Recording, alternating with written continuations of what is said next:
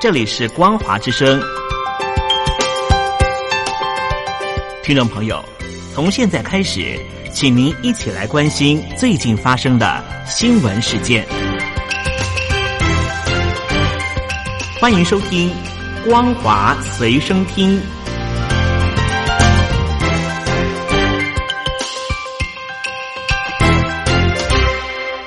收音机旁的听众朋友，您好，欢迎收听《光华随身听》，我是嘉玲。我们来关心最近所发生的新闻。中共海军日前在东山岛与浙江舟山外海举行演习，事前并且罕见由中国大陆国防部官网透露，一度引发外界关注。从去年开始，共军固定派出一艘护卫舰，持续在海峡中线西侧来回巡弋。今年起，甚至增加到两艘。由于海峡中线距离台湾西海岸最近的地方不到八十公里，即使中国大陆并没有进行特别具有敌意的动作，但是仍对中华民国造成一定的威胁。中华民国海军海侦任务也增加为两艘，与共军海巡严阵以待。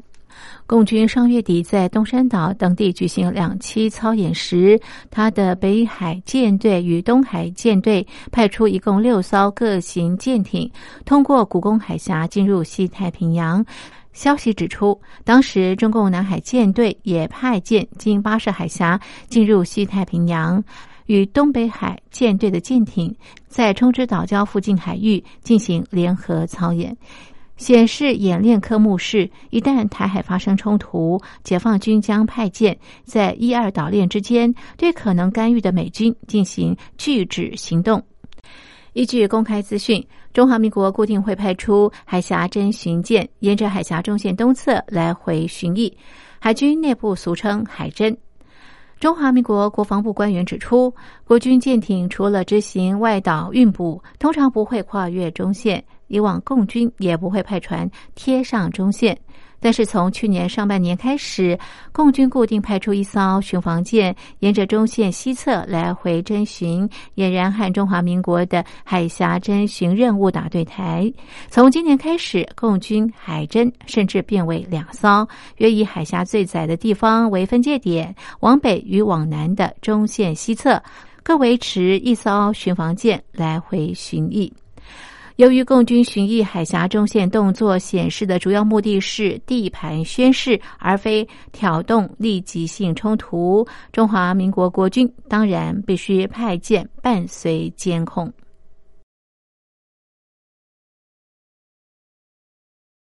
中国大陆曾经火爆一时的 P to P 网贷，去年七月爆雷，一年过去，剩下的 P to P 平台大幅减少。根据网贷之家统计数据显示，P to P 行业正常营运平台由去年六月底的一千九百五十九家，到今年六月底只剩下不到一半。暴雷导致投资者损失惨重，但是，一年过去，赔偿仍是遥遥无期，许多苦主更是索赔无门。全中国大陆投资人损失无法确切统计，数字估计却是十分的惊人。光是东莞团贷网和北京金厨联，投资者损失就高达一百三十亿元人民币。从事北京媒体工作的任小姐，她爸妈投资总部在北京的金厨联，一共七百万到八百万元。这个平台去年八月爆雷了，受害苦主保守估计有五万多人，代收金额将近三十亿元。她父母的养老血汗钱现在已经损失殆尽，任小姐自己也跟着投资，结果损失了四十多万，为此悔恨不已。谈起为什么会投资金厨联时，任小姐表示，她爸爸是咨询行业资深人士，对 P to P 也比较了解。他通过深入考察之后，认为金厨联比较稳定，收益最高百分之十二，其实也不算高，比起其他暴雷平台的百分之二十要低，因此放心投资。刚开始投几十万，看到半年来收益都能够及时兑付，他们就加码投资。但是去年七八月。随着全中国大陆出现一大波网贷平台倒闭潮，金厨联也倒闭了，全家巨额投资打了水漂。他们马上向北京市公安局经济犯罪侦查处报案，但是却一直没有消息回应，现在只有等待。北京从事文职的洪小姐去年初斥资将近十万元投资上海银票网，当初感觉它比较安全，是刚性兑付，但是不幸去年七月也中招了。来自陕西的一百五十四名受害者，合共损失一千五百多万元。他们向上海市相关单位报案，但是一年过去了，也仍然没有赔偿的音信。二零一零年之后，大陆互联网金融逐渐兴起，并且在二零一五年达到高峰，全中国大陆网贷企业突破万家。但是野蛮生长，给一些心地不良的人士得以借网贷平台非法大肆吸收公众投资款。并且挪作他用。二零一六年，中国大陆开始严格规范管理，加上市场环境不佳、经营成本高和风控能力不足等，去年七月开始，全中国大陆掀起一波网贷平台暴雷潮，先后有超过一百家网贷平台暴雷。今年三月底，市值曾经高达千亿的东莞团贷网也暴雷。大湾区和全中国大陆报案受害者就高达十五万之多，投资者损失百亿。